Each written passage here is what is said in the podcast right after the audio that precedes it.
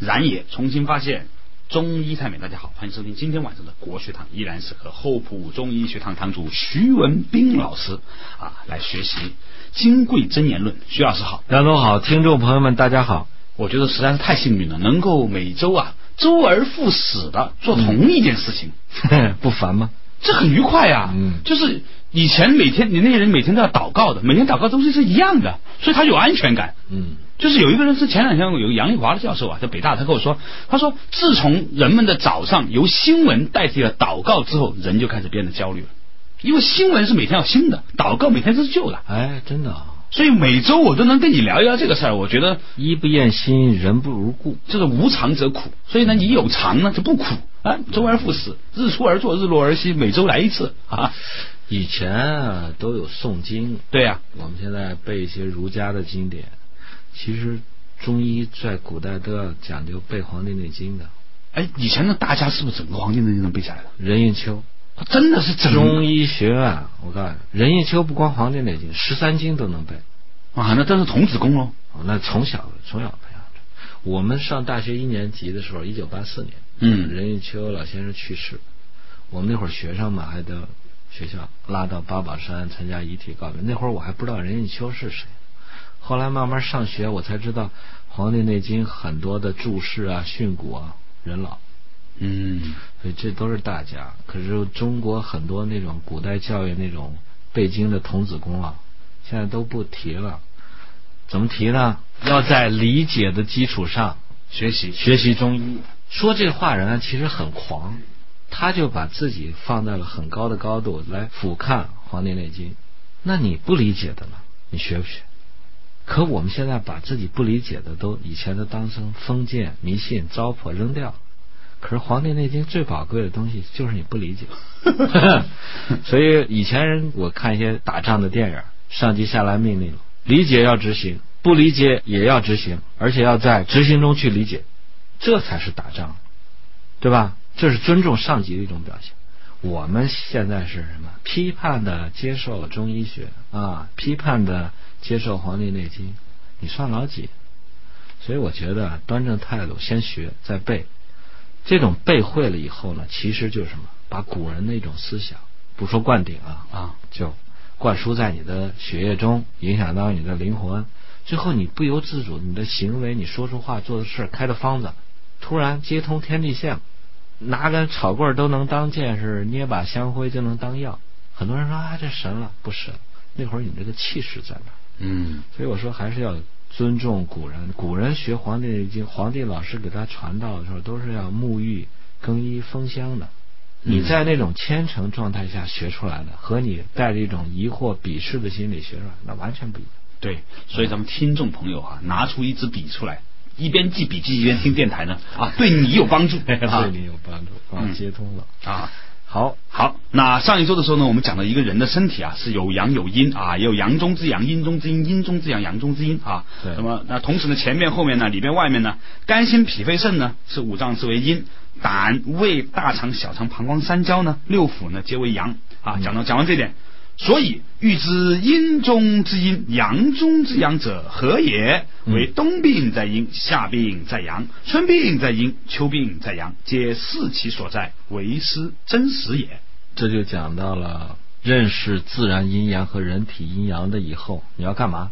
落脚点，第一诊断，第二嗯治疗。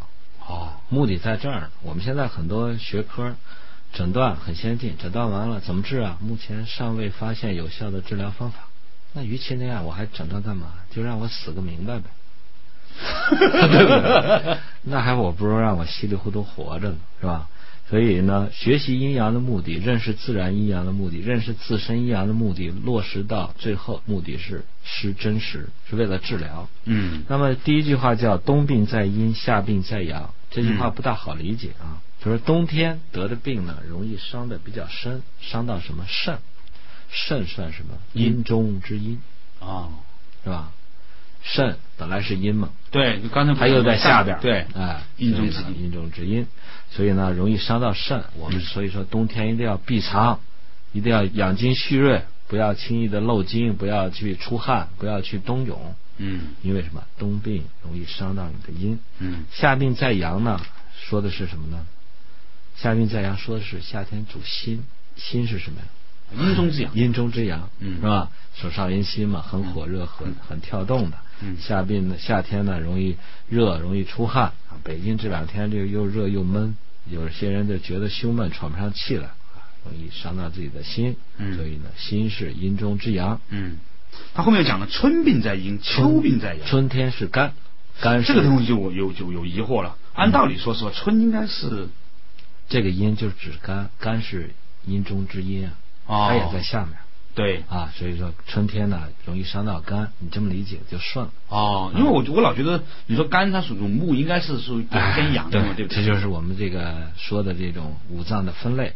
秋病在阳，肺是什么呀？华盖，华盖哎，人体最高，它尽管属阴，但是它在上面啊，所以呢，秋病容易容易伤到肺。所以有些时候我在学这个时候呢，就从此搞不清楚了，到底哪个是阴，哪个是阳。哎，对了，这就是听我这么一解释呢，好像就说得通了。，对 嗯，所以怎么办呢？看到了四季伤的那个脏，啊，故知其所在，哎，为是伤到哪个脏了呢？伤到了肾，伤到了心，嗯伤到了肺，伤到了肝，伤到哪个脏？每个脏呢又对应着有它的腑，每个脏呢又有它的经络。这时候呢，我扎不到你的心的肝儿上，但是我可以刺激你的经络。这时候呢，通过调整它的经络呢，就取得一种阴阳的平衡。脏和腑是一对应的嘛一对应，但是它有五个，一个是六个，腑是六个，脏是五个，那脏是几个？个？哦，脏是五个嘛，脏是几个？五脏六腑嘛，还有个心呐、你怎么没心了呢？它不是有吗？脏就是心、肝、心、脾、肺、肾吗？我说了，那个心是什么呀？还那是心包，那个心两个意思，心包和心。所以这个所谓的五脏里面其实是六个，六脏六腑，最高级别那个脏是无形的存在，藏的是什么呀？藏神嘛。神哦，这一点我就明白了啊，明白了，明白了，明白然了。也然也，然也然也，这个是真实。啊，针和矢，针大家都知道，针灸是吧？啊对，不针灸是针刺，灸是你用艾灸对吧？艾灸的这个矢呢是指扁石了，没错，呃，有句话叫“针砭时弊对，”，砭是什么东西？扁我见过那个，它是扁扁扁的那种，像黑的那种石头，是不是？烤热了之后把它放哪个地方？不是烤热了。这刮个砭石啊，下一讲我们讲完这个《金匮真言论》以后，下一期呢，我计划给大家讲一下那个“一法方一论”。嗯他讲的就是东南西北水土不一样，嗯人们饮食不同，生活习惯不同，感受的天地之气不同，所以得的病也不一样，嗯，然后治疗方法也不一样。你知道这个砭石是东南西北哪个方向人得的病？应该是西边对不对？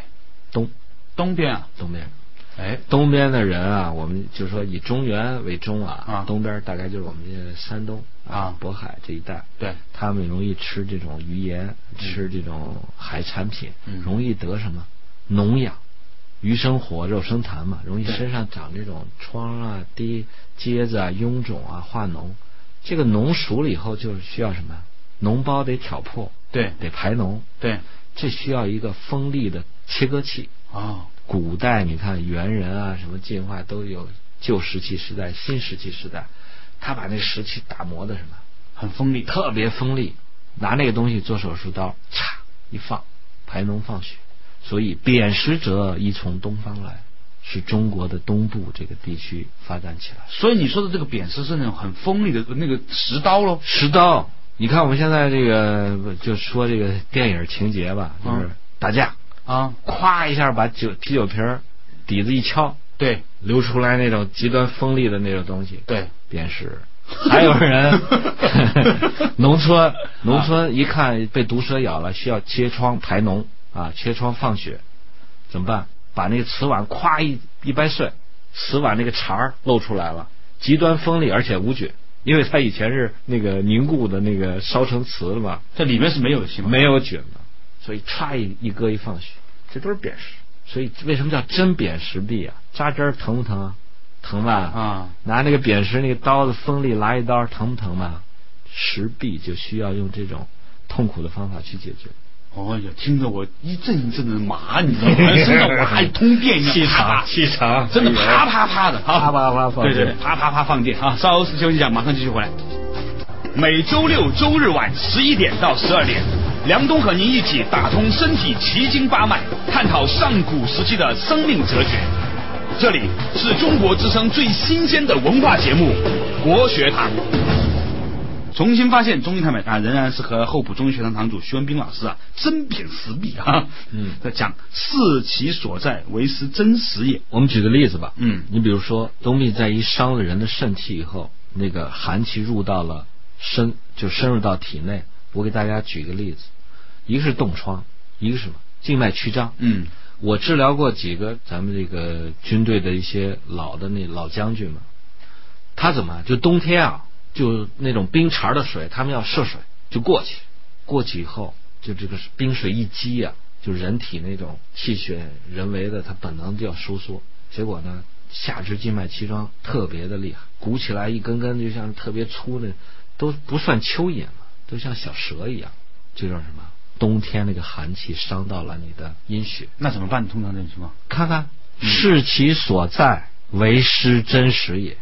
所以要治疗这种严重的静脉曲张，中医古代就是放血，沿着它那个经络，嗯你看哪条经络比较多？我们一般都是什么打竖切打横切。打竖切、打横切，看你的窗口的大小。一般我们是顺着那个经络的方向，啊一般是顺的多。这个呢，现在这种放血疗法呢，基本上都失传了。但是现在有一种技术叫小针刀，听说过没？哦，好像听说过，小针刀也是古代这种砭石嗯这种切割方法，什么样子的小针刀长？它是一种皇帝就伏羲啊治过九针，嗯以前的针啊不是这现在我们就是这种细的扎针的针，它有的也像个小刀一样的锋利啊。以后我们学《黄帝内经》会讲那个九针，嗯就是形状不一样。他用那个这个小针呢扎进以后，就比如说，呃，我们有一些肌肉有粘连，有这个条索纤维化，他把它那个粘连部分给拉开切开，嗯其实有一种先创伤再修复的这么一个过程。所以你看，冬病出现这种严重的静脉曲张，它有这种放血疗，把那种恶血、黑血放出以后，把寒气卸掉，它局部就能恢复到正常。可下病在阳，出现了新的病以后呢，我们讲诸痛、痒疮皆属于心，就是身上出现这种红肿热疼的这种，我们现在叫啊蜂窝组织炎或者是什么葡萄球菌感染，就身上出现这种疔疮结肿，红斑狼疮算不算？呃，红斑狼疮另外一种病啊哦，那好了好，红斑狼疮是免疫系统疾病，对是自身分泌一种细胞来杀自己。那对另外机会我们再说。这个臃肿疔疮呢，是体内一种热毒通过皮肤外泄出来，所以你要因势利导，一个让它慢慢脓成了、脓熟了，快到熟的时候给它切开排脓引流，然后它自然就愈合了。这也是视其所在为师真实。现在的确这种用刀来割开那种方法啊，很少了。唉，一般哎现在就是被现在西方科学的一些手术呢就取代了，但是中医有个特点，他认识的比较深刻，他知道有些东西在没成熟之前他是不切的，他不是分青红皂白都要切，包括体内一些癌症或者细胞。我们老百姓都知道，有些疔疮你要是没在它成熟之前你碰它，你会把它惹恼了。嗯惹恼了一会就会变成什么淋巴管炎或者是什么局部的那种单独，它都会出现。我们是要观察它的成熟的情况。春生秋长，哎，有些癌症为什么说你这没做之前人家好好的，你做完以后夸一下全身就转移了，就是说跟惹恼的是一样的。中医的外科技术啊，我用一句话叫匪夷所思，不是我们现在的智力所能理解得了。可惜就是逐渐淹没失传。哎，你说到这个地方，我插一个小问题啊。嗯昨天呢，我有一个很著名的杂志的这个主编给我打电话，他说呢，是过去的一个月呢，他跑去西藏晒太阳，然后呢回到广州，他在广州那杂志，然后呢，他说哇，一下子发生了很多很奇怪的、很不顺的事情。先是长带状疱疹，啊然后呢，带状疱疹呢，他给呃给消下去之后呢，又长出了这个什么疝气。啊，又弄出疝气来，我认为这俩这两个事情肯定是一回事儿。嗯，对他来说是带状一回事疱儿疹和疝气都属于肝经的病。干净的病。对，带状疱疹老百姓叫缠腰龙嘛。对，我最近治了好几例带状疱疹，其实都是肝经的一种毒火嗯发出来了。你表面上看它是一种火热的疼痛啊，剧烈的疼痛。我其中有个病人是带状疱疹长在眼睛里，哇，那很可怜啊，疼死。眼睛就是眼睛刚开窍于目嘛，它是研究也沿着那个神经的那种那个神经那个纤维的走向分布的，一般都是跟中医肝胆经相对的，嗯一半儿。另外，带状疱疹如果发在脸上不及时治疗，还会引起面瘫。那那个朋友去西去西藏，是不是去西方伤到了肝呢？哼嗯那就很难说了。现在人啊，我也不知道，就是有点失魂落魄，就是到处不知道在寻找，可能在寻找自己失落的什么东西，啊就跑到西藏去。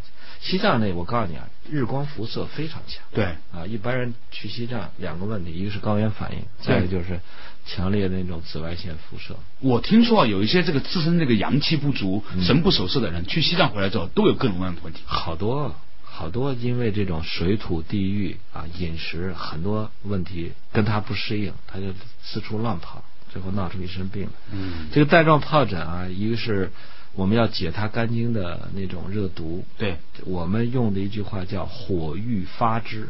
它本身肝经啊，就好像一个干柴火堆木嘛，干对火于木，嗯慢慢就着了。治疗这种柴火堆着了有两个办法，一个是拿水给它浇灭，可是这些人呢，肾水本身也有不足，浇不灭它。与其那样呢，我们就说什么“火欲发之”。嗯，你看森林着火以后，森林警察怎么灭火？把它先围起一段之后，然后让它烧，先打隔嗝，离墙，对是吧？对另外，他怎么把火苗弄灭了？那还不就是拿那个粉盖在上面？还有呢，不知道了，森林着火你没看见过啊？我看的电视上面都是洒水的啊，拿鼓风机给吹灭的，是吗？每人背一台鼓风机吹灭的。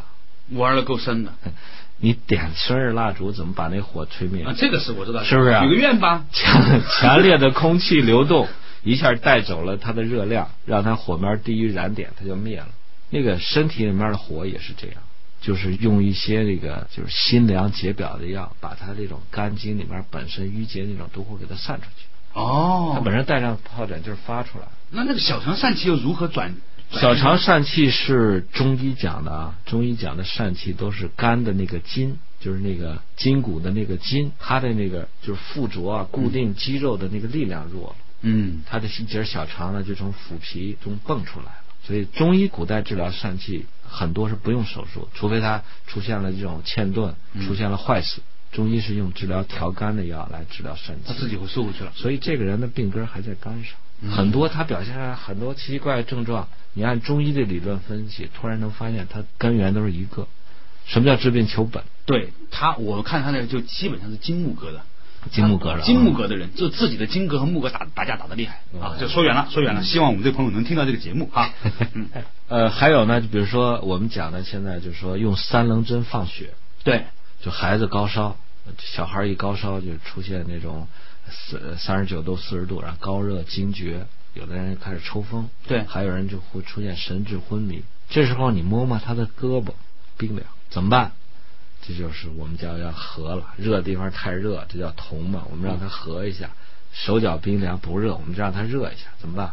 捋胳膊，沿着这个手手手背少阴啊就手臂的内侧，手臂内侧，啊哎，往下捋，捋捋捋捋到手温乎了，手指头现在有点血色了，拿三棱针一点，这叫你可以叫视其所在为师真实，那个热马上就能退下来，包括那个扁桃体的脓肿都能退下来。哎，我觉得这个应该给这个年轻的父母上一些这样的课，要不然，要不然你说那些晚上大半夜的跑去嗯妇急幼诊儿医室院，那个嗯多可怜呢！第二天早上老板还要开会写 PPT 呀，啊我对 简直不是人都生活所以古人讲，为人父母者，不知一为不慈，嗯，是吧？你看为人子女者，不知一为不晓。对啊，我们现在一说孝敬父母，买两盒什么这金那金回去了，给爹妈了。一说孩子就补补这缺这缺那，我说缺钙缺锌缺心眼儿，学点这种 这个学医啊，不见得让你变成医生， 对，他学的不是医术，而是什么医道，让你知道大方向。嗯你知道大方向，你就不会犯那种愚蠢根本性的错误，不会开着那奔驰往沟里跑。我们现在都知道这个术的层面，大方向老闹错。，嗯，就是用博凡的话来说呢，拼命挤上了这个泰坦尼克号的头等舱 还有哎精辟， 精辟吧？对，对真的拼命这还是打破头啊打破头要上啊。那刚才讲到了这个。皆视其所在，为斯真实也。实呢是指扁食，就是那个食，呃可以那个切割啊。这个现在已经失传了。呃，现在我看呢，有些那个中医遗失的一些传统的技术和文化又有点恢复。嗯，你比如说这个刮痧，刮痧其实也是砭石的一种。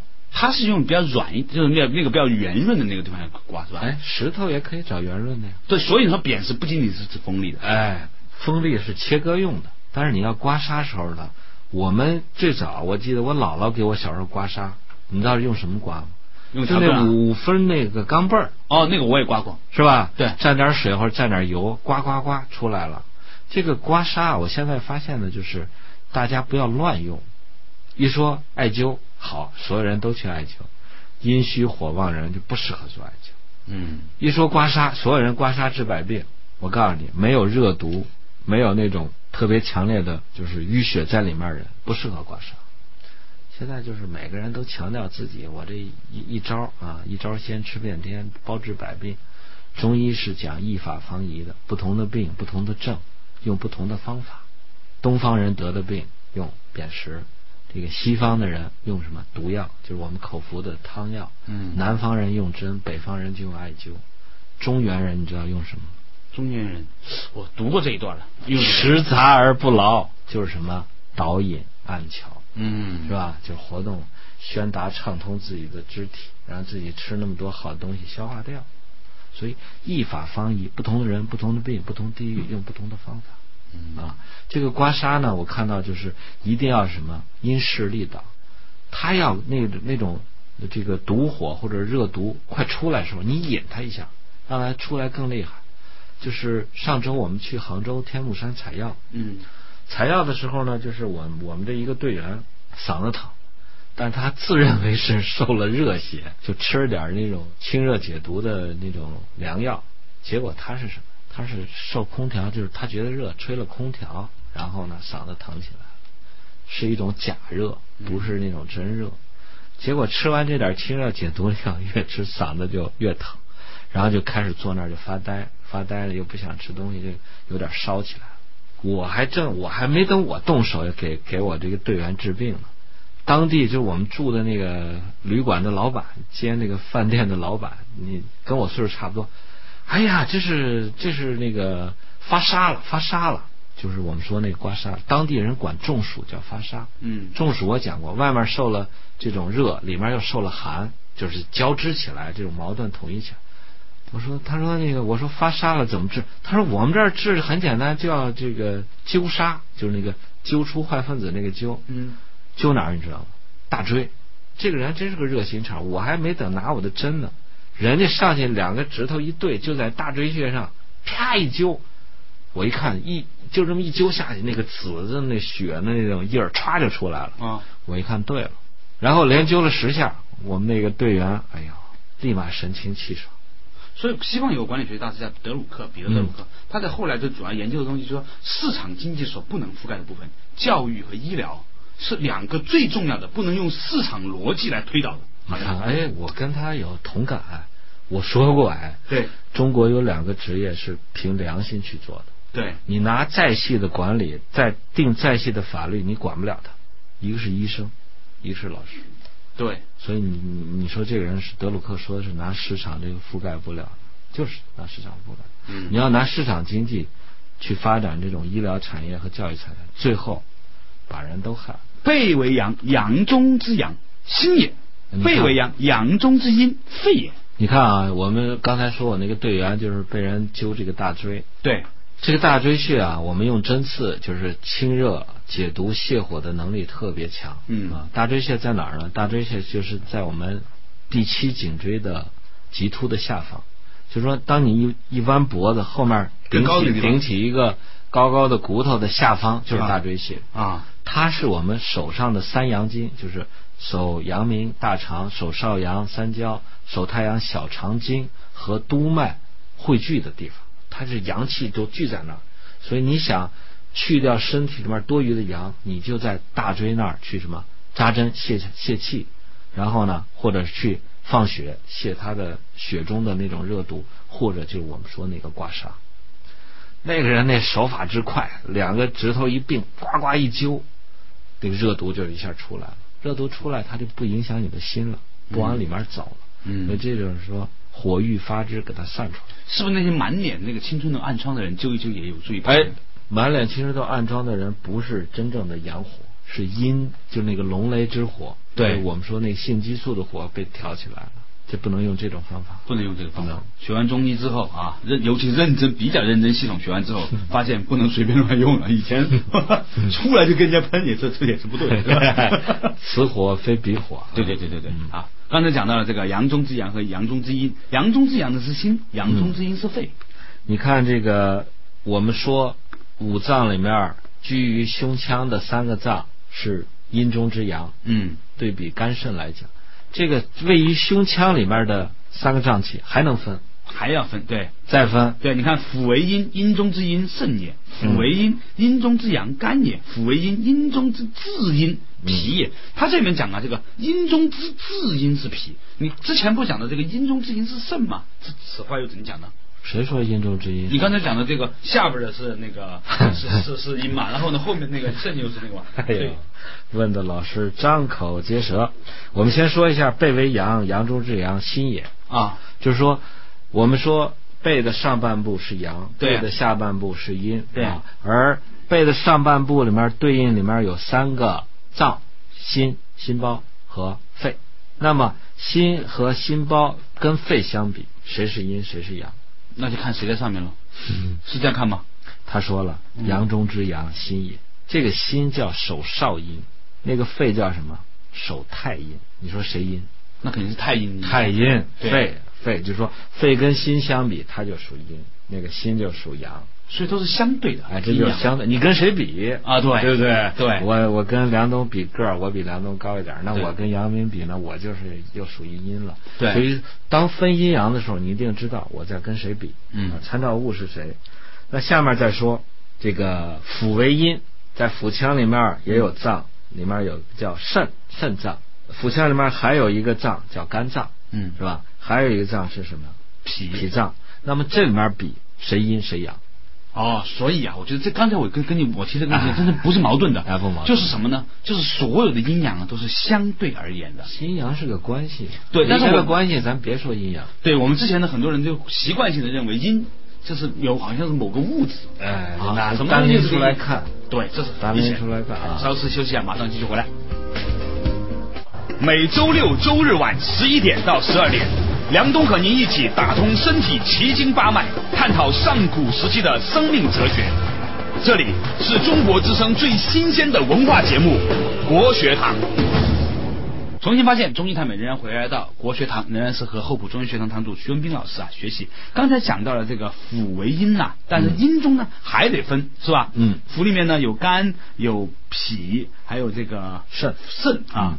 刚才讲的，你说脾是腑为阴，阴中之至阴脾，嗯为什么说阴中之至阴呢？以前我这认个为脾是属土啊，脾是土，对啊，那土是阴中至阴吗？足太阴脾啊足太阴脾。啊，那我以以前不是说这个脾是属于综合的吗？就是阳和阴之间的这个皇天厚土啊，哦，如果这样对比的话，厚德载物，啊它不是阴，它是啥呀？这倒是真的。是 吧？那什么都被你们终于说完了。 所以有人说中医就是诡辩啊，不是诡辩，咱们俩就是讲任何话有上下文儿，对，啊，有参照物，啊，你说这个阴阳，我你你拿我跟谁比？嗯，你说我是好人，你拿我跟谁比？你对，说我是坏人，你拿拿我跟谁比？。所以不要去买那个别墅区里面那种公寓，虽然也是好房子，但是相 对贫穷对你在里面感觉很糟糕，是吧？对对对啊，就那个谁说的什么？买四千美金一平米的房子，你开个日本车，你都不好意思 出门。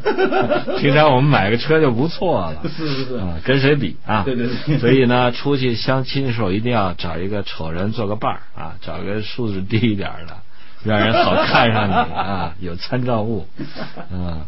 此皆阴阳表里内外，雌雄相疏应也。为什么叫疏应呢？呃，刚才那句话我们还没讲完啊那咱们再跳跳回来往前啊腹往前部啊，有有几个脏，一个是肾，叫足少阴肾，它是藏精的。你看这个肝呢是藏血，但是肝还有一个什么问题？它定期的女性还要来例假，它藏血还要往出放掉。对，男人的这个肾经呢，肾肾肠经也会呢，定定期期放的哎 定期放点儿，所以它是是阴也有阳，这属于生理功能。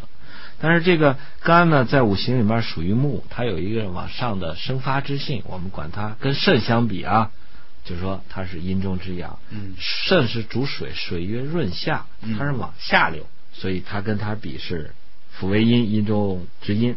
这个阴中之至阴脾也，脾呢是属于收，就是把我们六腑消化转化成那种营养，统统纳入纳入我的囊中，包括我们那些半消化、没消化的东西。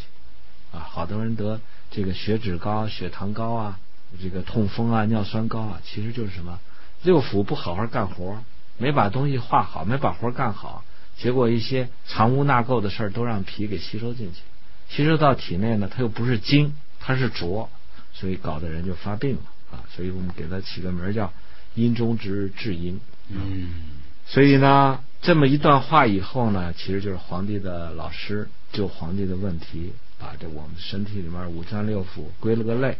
所以最后一句话叫说：“此皆阴阳表里内外辞形相疏应也。”其实他讲的都是阴阳。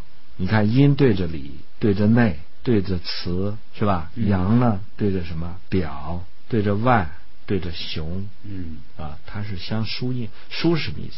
对我刚才就问的是为什么叫相疏应也？呃，我们讲那个输血的时候说过，什么叫输血？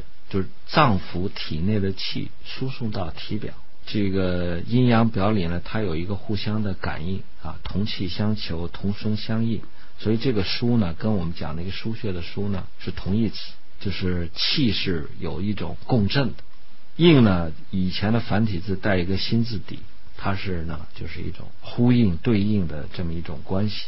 也就是说，当阳气出来的时候，所有的跟它同一属性的东西都会跟着动，就是不以人的意志为转移。此话怎解？所以当天亮的时候，你你看啊，正健康人天亮了以后就开始早晨五点到七点先去大便了，五点到七点是对应我们大肠的时间，嗯，然后七点到几点呢？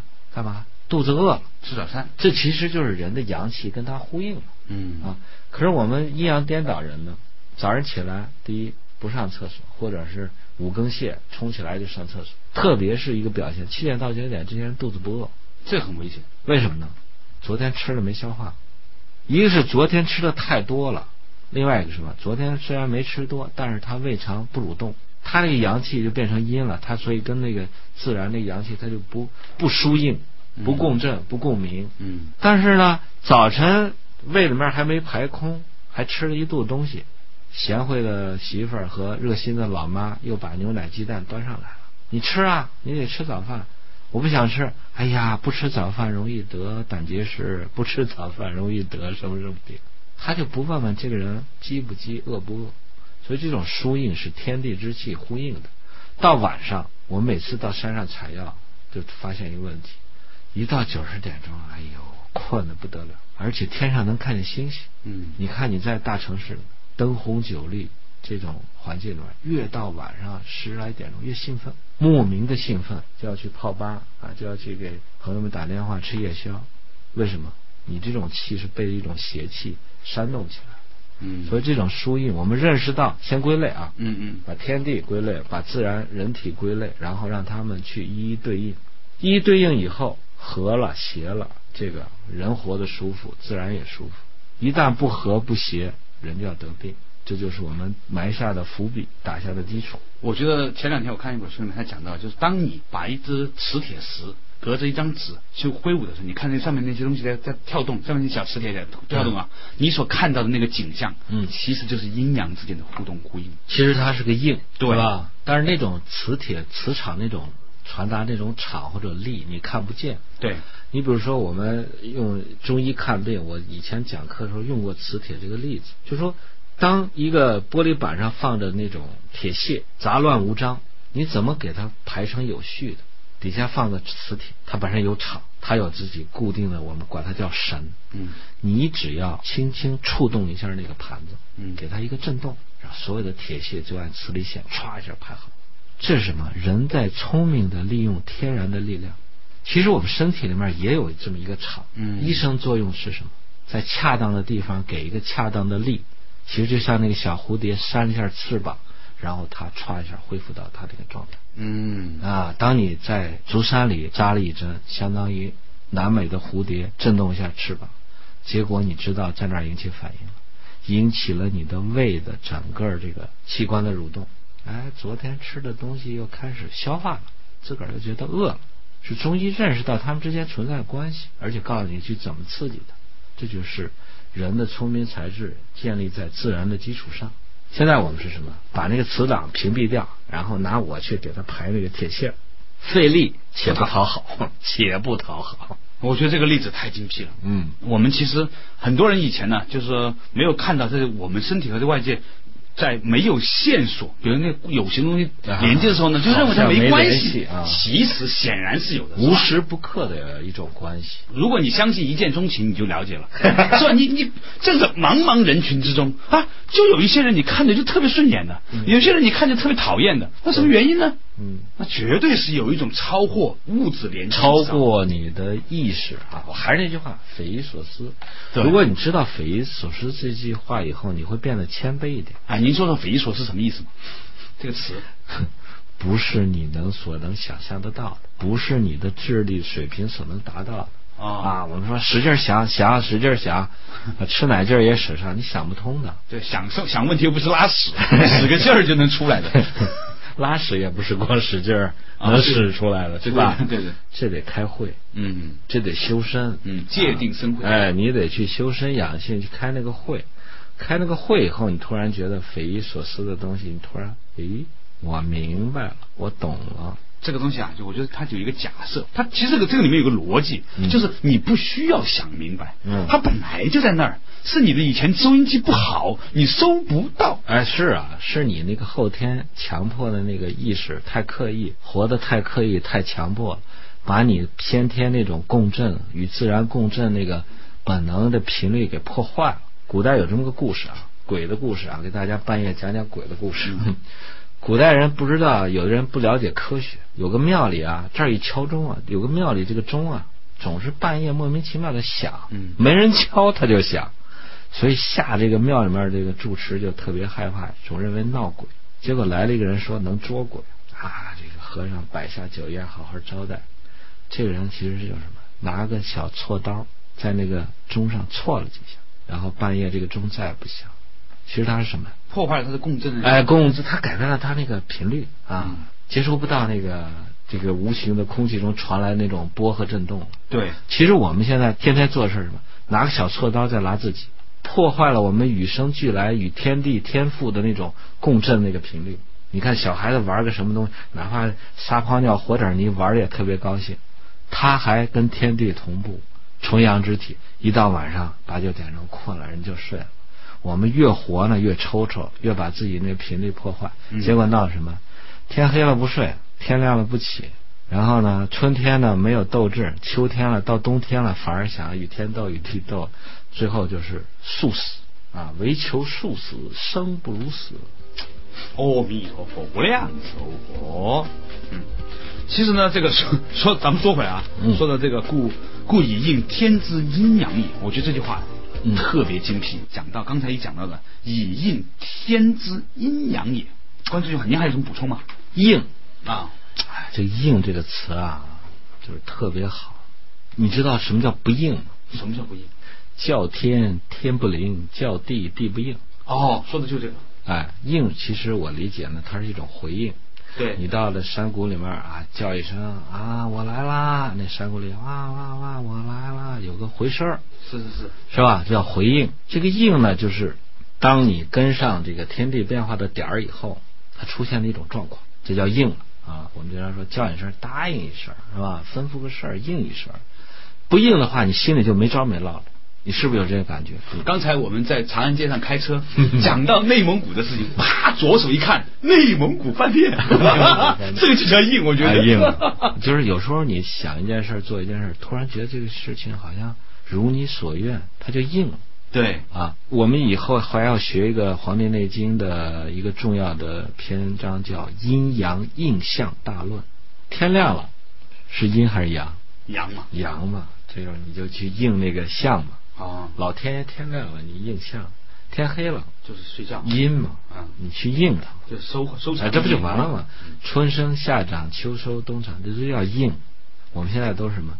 第一不应，天亮了我不起；第二最可怕还是要逆，是吧？越到晚上越折腾，越到阴中之阴的时候，它越越折腾。所以这叫不应。所以这些让你认识了身体的这种阴阳表里的呃内外雌雄的变化以后呢，你就要去做它跟它一样的事情。你比如说这个雌雄的问题，雄兔角扑素，雌兔眼迷离。哎这话以前读过，其实不 懂，其实不懂。就说当你怎么分辨兔子的公和母啊？那好吧，我拎起来看呗。对呀 俗，一看这人没品位。对真正的学哲学就是什么举一反三，你通过他的一个表象，然后归到一个系列里面，就知道，就就就知道了啊。我们就是说，见络绎而知秋嘛啊，尝一栾肉而知一获之味，一鼎之调，这都是什么通哲学的人啊，有慧的人。雄兔角扑素，雌兔眼迷离，就告诉你，当两个兔子在安静的时候，雄和雌的表现不一样。那个雄兔子就在那儿嘣楞嘣楞老乱动，那个雌兔子什么静若处子，就是眼睛迷迷离离的，又像睡又像没事，就在那儿待着就。像那些时尚周 刊拍的那些时尚人士，嗯迷离眼了迷离，有眼没迷有离 一看就嗨过头嘛。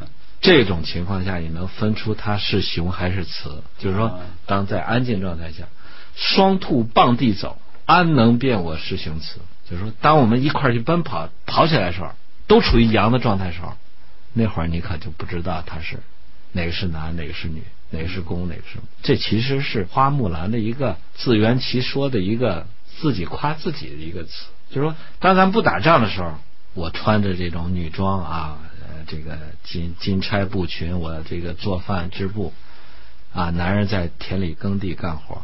那么打起仗来的时候，我不让须眉，巾帼不让须眉，我比你们还勇猛，是吧？嗯关山度若飞嘛。嗯，这是一这就是类比。古人说话吧，特别含蓄。为什么含蓄？因为他从外面就可以讲里面了，是吧？他的意思就是让读书人去想，哎，就是在你读书同时呢，就让你同时发展了你的智力和慧力。哎，我们现在人活的是越来越浅薄，越来越直白，恨不得就是你直接告诉我得了。你比如说学《黄帝内经》，好多人说：“哎，你直接给我翻译成白话文不就完了嘛？”让我一看，我说翻译成白话文可以，但是你提高了吗？你的那种思想境界呢？对对，是吧这话应该说你的思想境界怎么说？对吧？你没有任何改变啊，对对对你就是还是那个软件，你就输入了一些数据。古代人教书是又要输入数据，还又要提高你的软件的级别。你比如啊，古人有句诗：“天下文章属浙江，浙江文章属我乡，我乡文章属我地，我给我地改文章。”四句话说了个啥意思？我吹牛，我是天下文章第一高手。你让现代人写这句，想表达这个意思，他写出来就是“老子天下第一嗯”，，有劲吗？读书的人感觉什么呀？那四句诗通篇没有一句话是说我天下第一，但是你读完这四句诗连在一块儿看，读书人得出个结论：哦，这个人天下文章第一啊！谁得到了升华？嗯，谁得到了锻炼？对，所以你想提高你的慧力、智力的话，你还是去读文言文，嗯，你还是去读那个原版。你不但明白了它的意思，你同时自己自身素质得到提高。他为什么用文言文用说微言大义？对他给你留下了足够的想象的空间，对，而人那种想象的自由是精神最大的愉悦。嗯，就像我小时候时候读读者文摘一样， 京剧啊，他们都说啊，现在人都是浅薄的人攻击这种深奥的人。以前说看电影啊，你看那道具多逼真，它再逼真，它也是假的呀。与其是假，还不如来个真假。所以京剧里面挥个马鞭子， 对就代表我骑着匹马，对，留给你的是无限的想象的空间。你可以想象这匹马什么样，嗯啊，但是等这个想象的落实到实处以后，你是不是觉得特没劲？对，是吧？所以中国的文化艺术都是高度抽象的艺术，是给一些有智力、有慧力的人看的。对，所以为什么就是西方啊，这个照相术发明之后，才发展出了印象派呢？嗯其实啊，他要必须到那个，按他的那种逻辑，哎，先发展到一定阶段，对然后突然就出觉得现没劲了啊！，对。但是实际上，中国的那个写意派本身一早已经达到直接这样人的境界直，接通神，对对对对，对是吧？所以嗯这空降空降，空降。是所空以降我们要一定要学会啊，应天地之阴阳，阴阳表现的那个象。这个天人相应之阴阳，这个天人相应啊，其实你怎么看这个事情啊、呃以前一直人都批评说中医说这个一来呢就搞天人相应，那个天天地人和，但其实这个东西好像说不清楚。天人相应啊，就是我们讲呃中医基础理论课的时候，我们会讲中医哲学。中医哲学里面有一个专门就是讲天人相应。古代人认为人和所处的自然界有千丝万缕的联系，而且这种联系呢匪夷所思。嗯所以古代有一种叫天人相应派，嗯他把天上这种星象的变化，包括地势上这种呃地势的变化啊，比如说洪水啊、地震啊这些变化和人间的事情，它联系起来，嗯所以就得出一种天人相应派。嗯，你比如说那个七六年对嗯是吧？对，七六年，天上掉陨石，地下大地震，嗯包括一些当时的有一些著名人物说，我看到一些名人的回忆录嘛，他们对在说，当他本人看到这个时候，他就感慨说，啊，古人有一种天人相应派，认为呢，天上往下掉星星，或者是地上出现地震呢，都是跟人间的变化有联系的。他自己也意识到这个问题了。嗯现代人呢，就是就是有些人就劫难，就说你拿出证据来，到底有什么 到底有什么联联系？其实从一个科学的态度来研究它、理解它的话，我们说只能说存疑待考。嗯总有一天你会发现他们之间会有一些联系，只不过我们现在的智力或者是慧力影响不到，嗯起码当这些事情发生以后，会对人呢有一种警示，就是说你人再牛，你牛不过自然。当自然出现了一说异常的变化以后，我们是不是就借这个力量反思一下？哎，我们的所作所为，我们的这个系统或组织或者社会，是不是出了一些什么问题？我们就赶紧调整它一下。这是一种尊重自然学派的理论。当然，另外一种学派就是什么与天斗、与地斗、与人斗，其乐无穷。他不认为有什么关系，他也不认为这些东西对他有什么警示。所以你看，在宋朝时候，王安石不是变法吗？嗯王安石变法是加速宋朝衰亡的这么一个大手笔。他是其实就是什么杀鸡取卵，他通过临时的变法，好像短时间国库充盈了，但是他把民间的那种那种活力、那种创造力给扼杀掉了。嗯所以很多你像司马光、苏东坡这些人都反对他。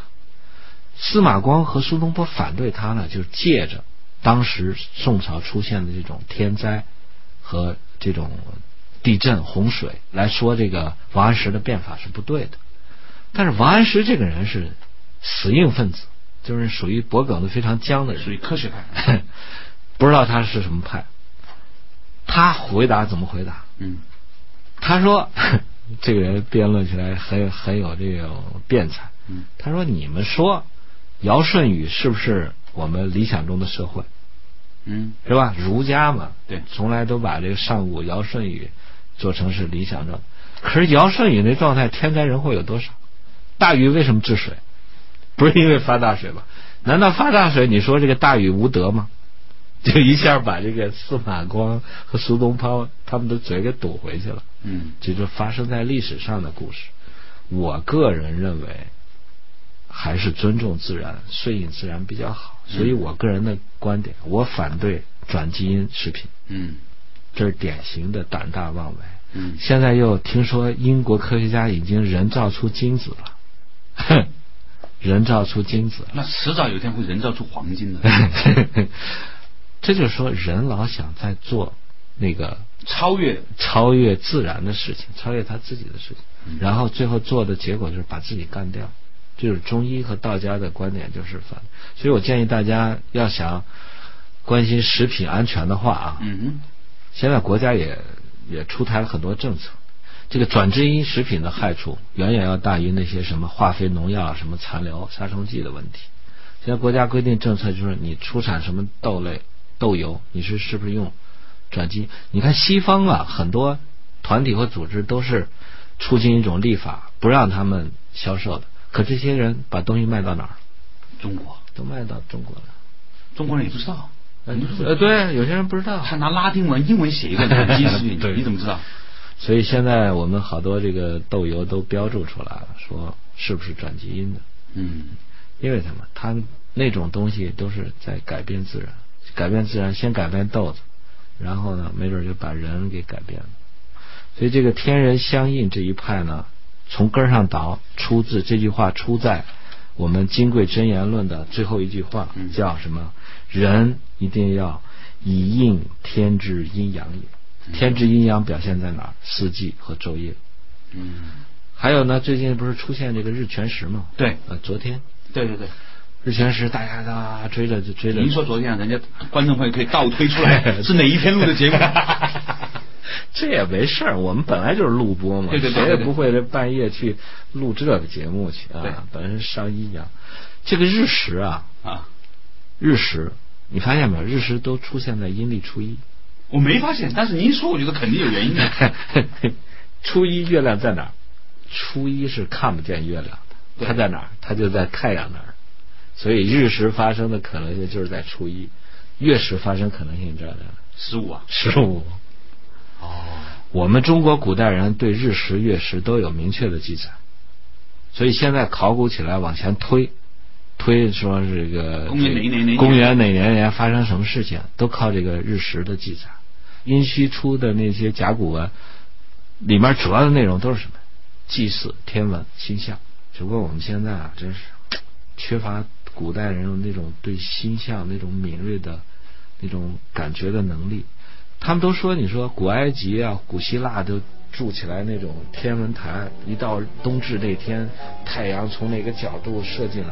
我告诉你，我们中国也有，在山西啊，就是那个尧的那个尧舜禹的那尧的遗址，就在山西，就是运城那一带，都有古天文台、观象台。都有这种记载，而且在巫山，就是我们那个长江三峡那个巫峡，那不是有巫山嘛？巫山就是古代的巫观测星象的观星台，所以我说我将来有个心愿，就是好好把这个天文学研究研究，然后以应天地之天之阴阳也，来给你预测点事儿。好了，嗯感谢徐老师今天给我们带来了这么多有趣的东西。其实呢，我真的是觉得说，好好的大家看听完之后，再去网上看一看文字版本，嗯这对您呢，的确是非常非常有价值的。谢谢徐老师，再见。好，谢谢小马哥，再见。